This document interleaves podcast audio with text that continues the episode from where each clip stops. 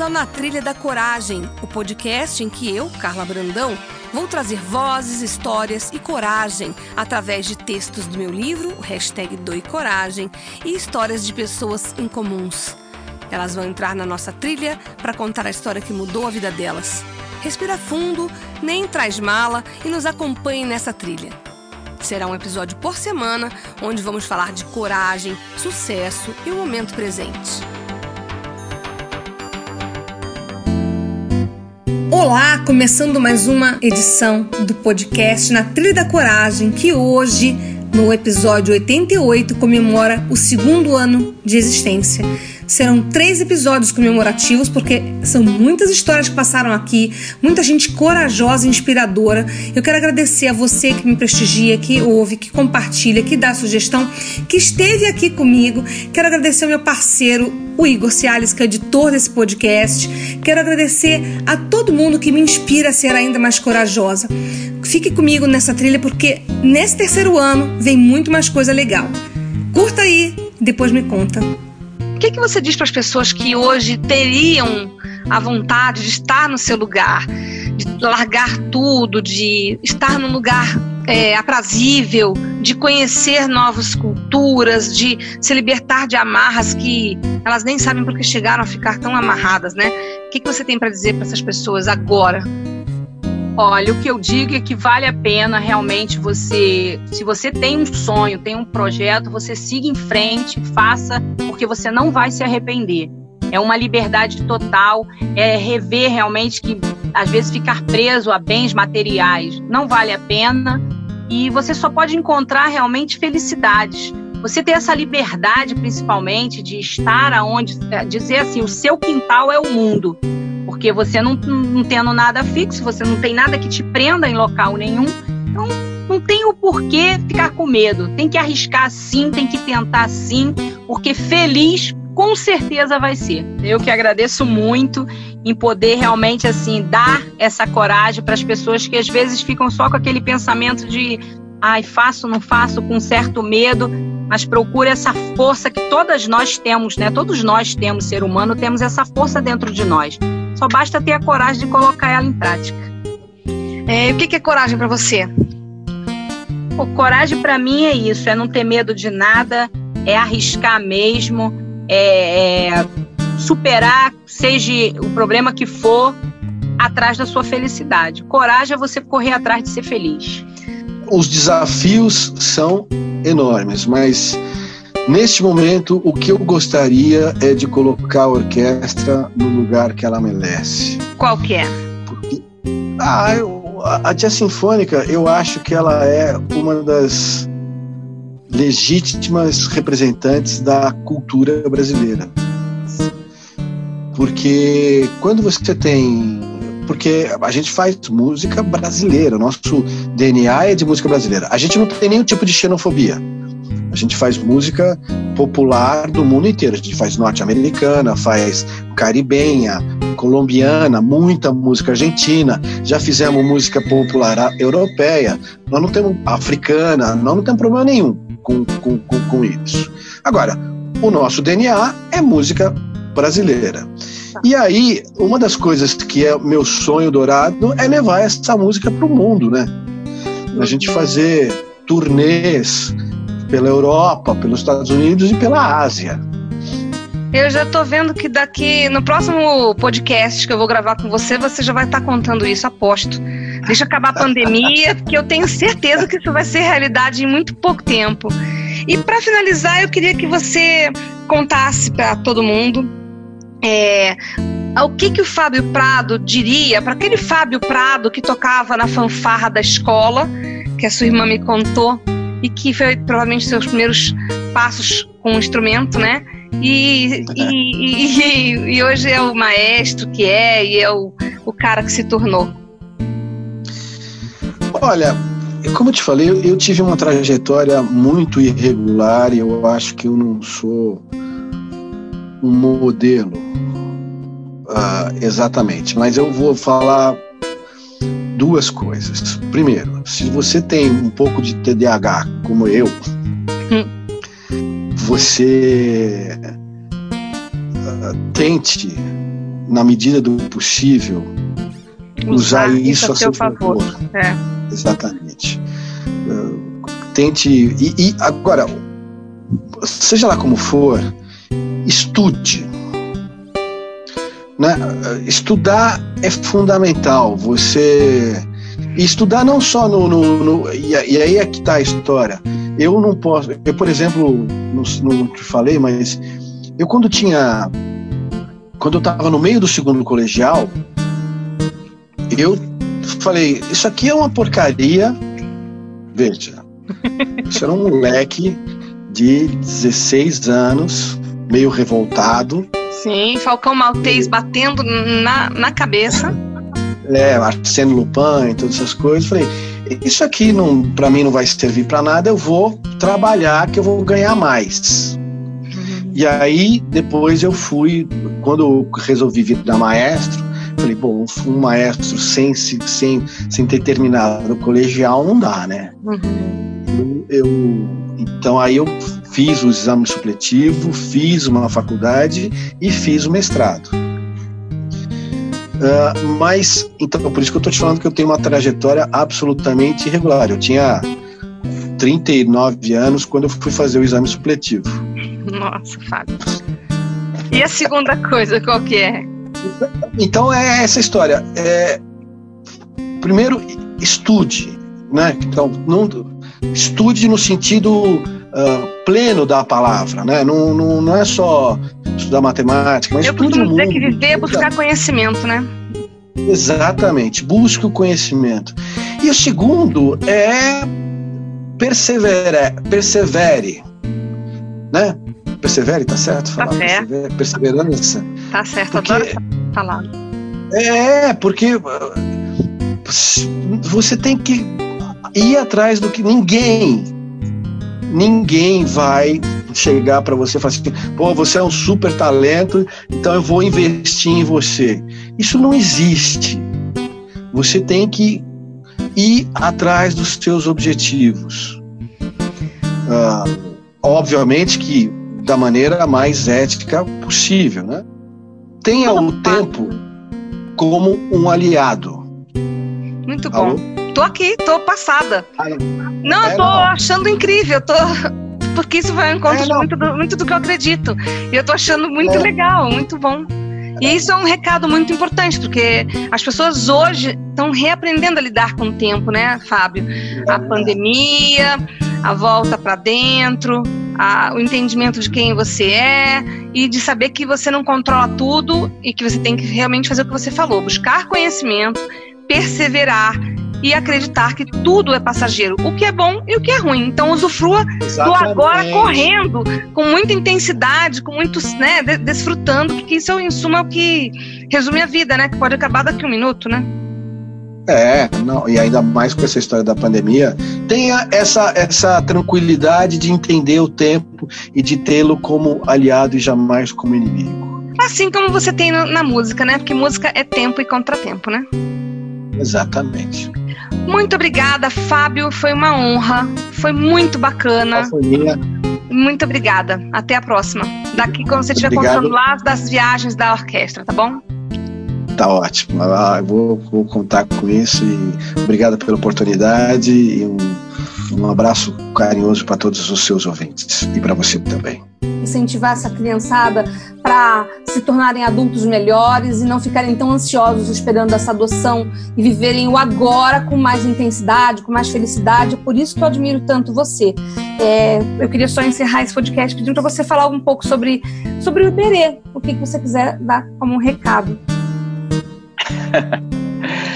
Putz, tem tanta coisa acontecendo nesse momento, né? Tem, é, pô, eu vejo com bastante preocupação a situação social, é, do país. Né? A desigualdade vem se aprofundando e, e, isso interfere diretamente nos direitos dessas crianças desses adolescentes.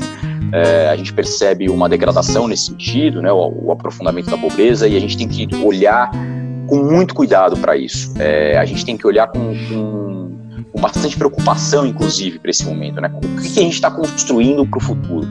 Qual vai ser a situação dessas crianças que hoje moram nas periferias ou moram nas casas de acolhimento? em 2040? Né? Como é, o que, a gente vai deixar para elas e o que a gente vai é, fazer do nosso futuro a partir desse momento. Né? O momento da pandemia nos propiciou tantas reflexões, né? A gente pôde é, pensar a vida e, e, foi obrigado, na verdade, a pensar a vida de formas tão diferentes, né?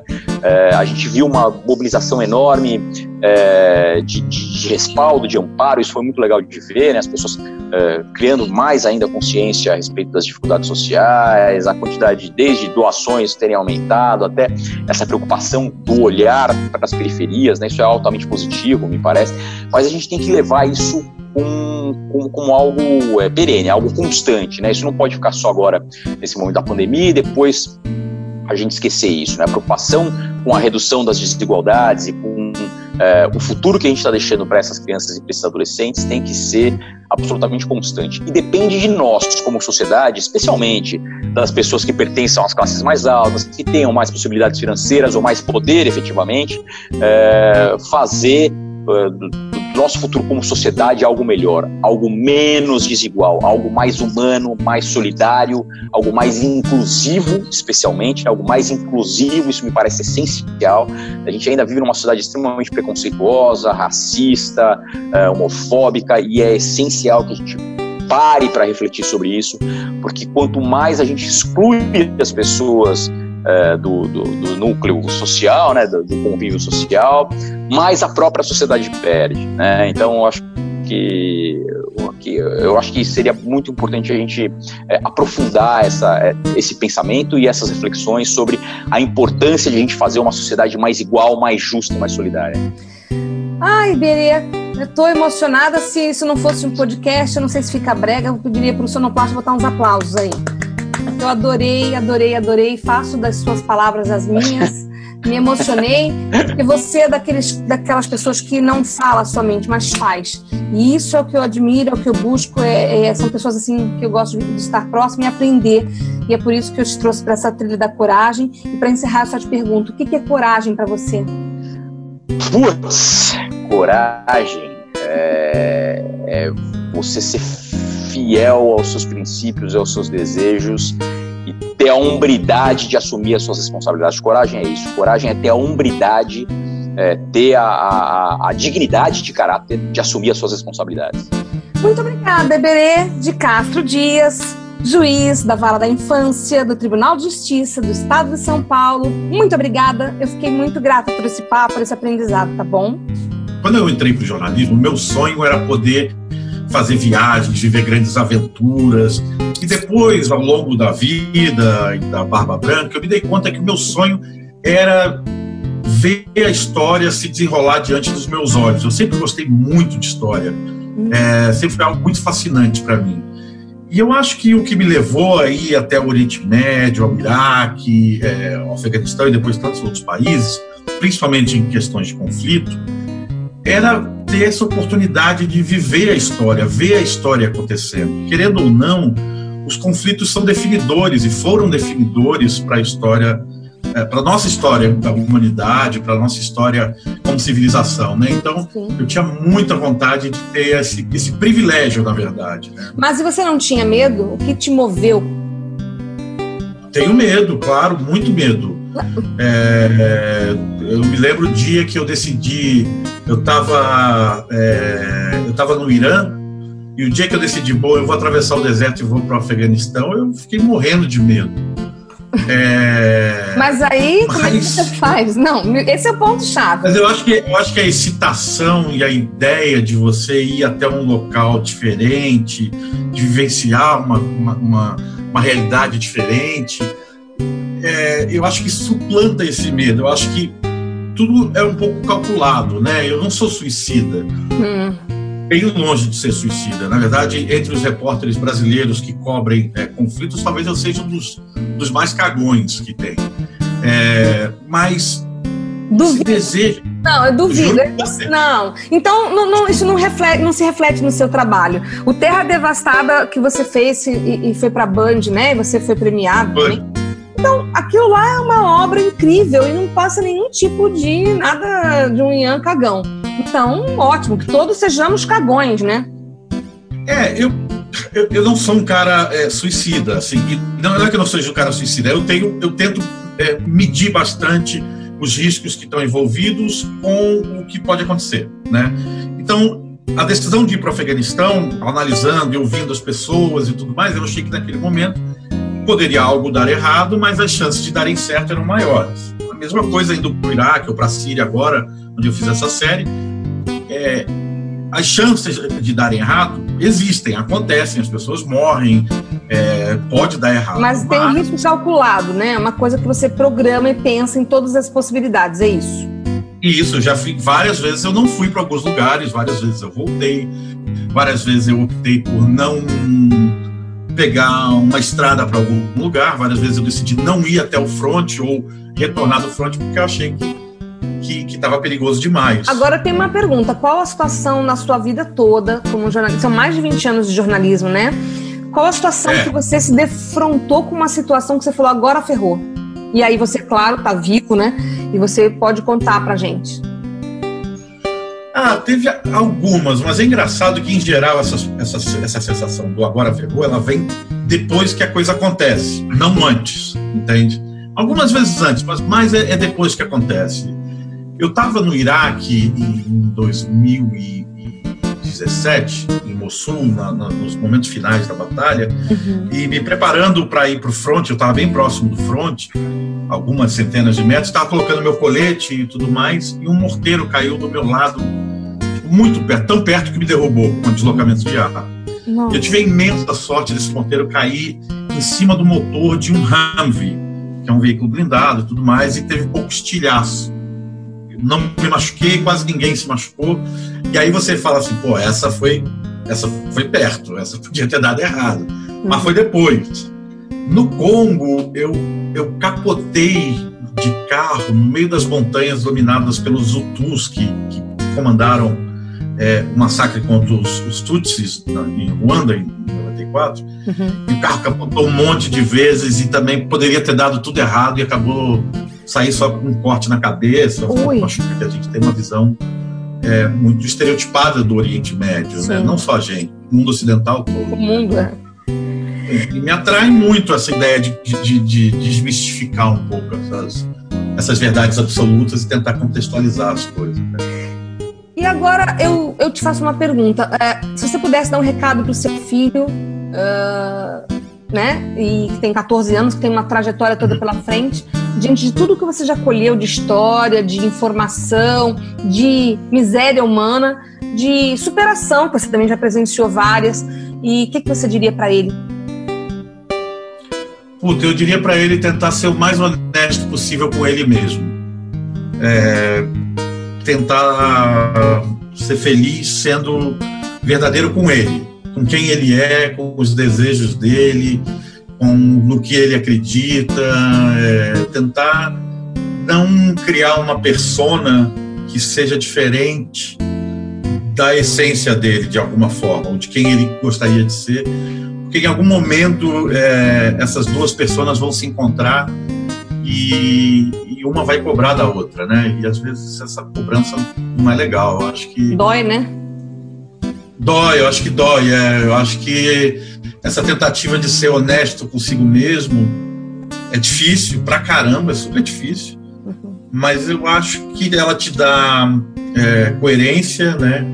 Por mais difícil que seja. Eu acho que te traz um pouco de paz e tranquilidade. Mas é, é, duro também, né? É, mas é necessário, né? E de onde vem esse seu sobrenome, Boechat? Boechat vem da minha família materna. A minha bisavó era filha de suíços é, Boixá é uma família que veio de uma cidadezinha pequena do interior da Suíça, no século XIX, no Brasil, é, fugindo da fome, obviamente, né, como todos os, os migrantes né, e imigrantes. A gente esquece disso que é, nós somos todos imigrantes e nós todos, em algum momento, fugimos é, ou da guerra, ou da fome, ou da miséria, e encontramos é, um porto seguro aqui nesse país. Por isso, acho que a gente precisa é, abrir os braços para os venezuelanos que estão chegando, para os sírios, para os africanos, porque todos nós fizemos esse caminho em algum momento, né? Mas é, de, é, é suíço, mas eu não tenho nenhuma relação com a Suíça, não me, não me identifico com a Suíça, é só o sobrenome dele. É, e, e, se você tivesse que você visse uma pessoa alcoólatra, uma pessoa na rua que está sem, sem não tem os filhos maravilhosos que você teve, que você tem, o que você diria para ela? Ah, eu acredito, eu, eu diria que ele tem que olhar alguma coisa que faz ele acreditar. Eu só parei porque eu acreditei na mudança. Eu acreditei, eu posso. E todo mundo pode. Todo mundo pode. Eu falaria para ele, cara, vem comigo, mano. Vem comigo, a gente pode. Eu pude, por que, que você não pode? O que, que tá, qual é a diferença? Mas como é que você conseguiu vencer um vício? O que, que você usou, além da motivação? O que, que você precisou para isso? Meus filhos. É de fato. Desde criança eu aprendi que meus filhos, é, todos nós, filhos, eu não tenho mais pai e mãe, mas nós é herança de Deus. Nós somos herança de Deus. Então a gente tem que cuidar bem. E aí, é, eu costumo dizer assim: só tem duas formas de você fazer bem alguma coisa. E as duas é difícil. A primeira é você aprender na prática é você fazer na prática. A segunda é você se colocar na pele. Nessa questão de você olhar, um colado parar com o álcool, é a pessoa se colocar na pele daqueles que estão do lado dele sofrendo. Aí ele para. Não tem quem não para. Não tem. Eu me coloquei na pele dos meus filhos. Tava bonito. É, para você ter uma ideia, aqui no galpão a gente colocou dois gatos. E uma das minhas filhas tem renite. Então ela tem alergia a gato. E o gato dormiu aqui no escritório porque eu pedi. Uhum. O que que aconteceu? Atacou a renite dela, me coloquei na pele dela, no... é, se marcar ela até chora. Você entendeu como que funciona? Entendi, sim, é empatia, né? Você se colocar no lugar do outro, né? É verdade. É. Foi incrível isso que você falou. Espero que muita gente possa se inspirar, que muita gente possa ouvir possa servir para muita gente superar é, é, não só essa limitação ou esse vício, como qualquer outro. E você, apesar de, como você bem falou, você ter um ensino formal, né, um ensino formal é, que ficou lá na, no primário, você tem uma, um aprendizado de vida que é assim muito vale mais, muito mais em muitos casos do que muitos diplomas, né? Porque tem a humanidade incluída, porque um papel e um aprendizado sem humanidade não fica completo, né, Carlão? Eu foi isso que eu tentei mostrar na vaquinha. Eu, que, eu queria que alguém muita gente, existe muita gente. Eu queria, eu queria não, querer não é, não é, não é possível. Eu, eu gostaria que alguém ouvisse isso dentro da, da, da vaquinha e se colocasse no meu lugar. Um homem quer trabalhar e está disposto a pagar por esse trabalho. Eu estou disposto a pagar por, por esse investimento, pagar isso com trabalho. E aí, essa empatia eu vi nos meus filhos. Eles vieram abraçaram junto comigo essa causa. Abraçaram comigo ele, o senhor vai conseguir, pai, o senhor vai conseguir, o senhor vai conseguir, né?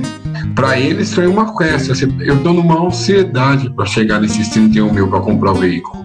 E eu Quanto sei você que precisa? Quanto você precisa? É, são 31 mil. Falta é. 20, 20, 20 e poucos mil ainda. Sim. É, mas eu sei que existem pessoas. Quando passou ontem na TV Bandeirante, eu fiquei naquela ansiedade. Alguém vai me ligar, vai falar: Nós vamos comprar o veículo, você vai pagar para nós. Já imaginou se eu parecesse uma pessoa assim? É que em poucas palavras aqui eu não pude explicar para me chegar até aqui. Não foi fácil. Não foi fácil, por isso que eu falo que eu venci. Quando eu olho aonde eu tô e aonde eu tava, você pode ter certeza que eu me motivo a avançar.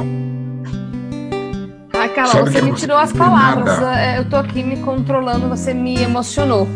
Porque realmente, né, a gente, muitas vezes, o que a gente precisa é que alguém que tem essa, o que você não tem, possa pegar e dar-lhe a mão e falar, vem que eu te ajudo, né?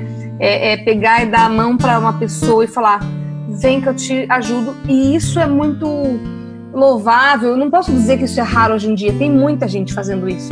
E, e vai aparecer, e vai acontecer. Eu quero saber quando acontecer. É, porque você merece, né? Porque você, você tem todo um respaldo técnico, você tem todo o conhecimento, você tem a força do seu trabalho, que é muito importante porque você sabe o que você está fazendo e você tem essa energia, essa, essa vibração e o seu exemplo. Então fica tranquilo eu queria, porque vai dar certo. Eu quero, é verdade. Chegar uma pessoa falar assim, eu queria a oportunidade. Essa é a verdade. Sim. O resto a gente faz, você falou tudo aí. Sim, Mas eu, eu tô... acredito que na campanha vai rolar, vai rolar, vai rolar. Vai rolar. Vai rolar, Carlão. Eu, eu sou daquelas que eu tenho uma característica que eu aprendi, veio pela minha mãe, que todo mundo que passa pela minha vida é modificado e para melhor. Então, eu espero que de alguma forma eu possa ter te trazido uma boa energia, tá bom? Tá bom? Ai, ai. Alô? Eu tô chorando depois do moço edita. Então tá bom, Carlão. Eu vou encerrar aqui. Eu vou respirar, peraí.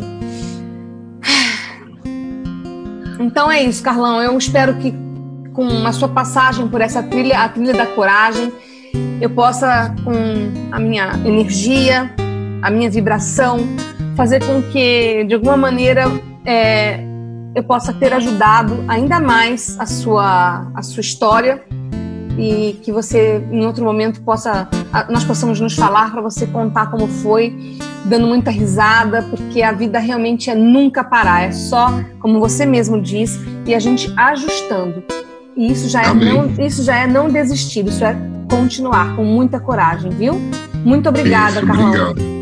muito obrigado obrigada você, meu amigo.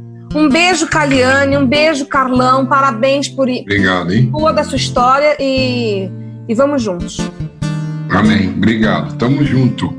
De verdade, assim, do fundo do nosso coração, não existe história preferida pra gente. Todas ensinaram a gente de, um, de uma forma, assim, sabe? É, colocaram uma sementinha dentro da gente, assim. É, é muito bonito que, que a gente também, que acho que no, no começo achava que pro, provavelmente ia ter uma história preferida e tudo mais, a gente já batendo cabeça para pensar numa história preferida, mas todas realmente mexem com a gente de formas diferentes e a gente acha isso tão bonito. Eu concordo. Eu também faço podcast há mais de um ano e eu, eu também não tenho história preferida. Eu tenho histórias com vieses diferentes, né? Que aquela te trouxe tal conhecimento, outra te surpreendeu por aquele outro momento.